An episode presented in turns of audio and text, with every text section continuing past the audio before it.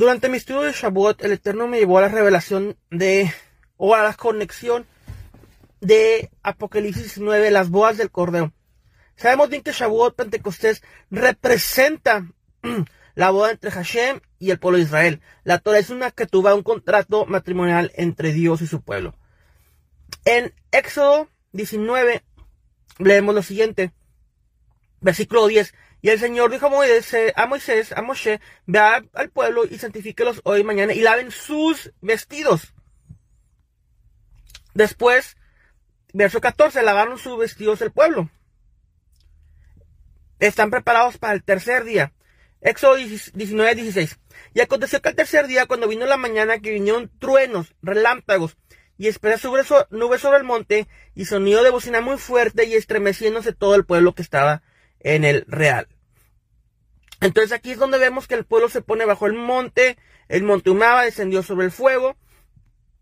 Básicamente vemos que el Eterno desciende al monte Sinaí. Ahora, ¿qué es lo que vemos en Apocalipsis 19, versículo 6? Y oí como la voz de una gran multitud. De igual forma, una gran multitud, que es lo que estamos viendo en Éxodo 19.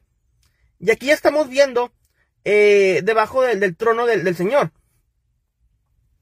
Los cuales vemos anteriormente que los 24 ancianos se postran ante el al trono del Señor. Ok, entonces en Éxodo 19, eh, y como la voz de grandes truenos que decía, aleluya al Señor nuestro Dios Todopoderoso Reina. Gocémonos y alegrémonos y démosle gracia porque han llegado las bodas del Cordero y su esposa se ha preparado y a ella se le ha concedido que se vista de lino fino, limpio y resplandeciente, porque el lino fino son las acciones justas de los santos. Igual, haciendo referencia a la Torah, acciones, Torah, accionar. Ex, eh, Apocalipsis 19.9. Y el ángel me dijo, escribe bienaventurados los que son llamados a la cena de las bodas del Cordero. Entonces, vemos algo muy interesante, incluso en el número del versículo.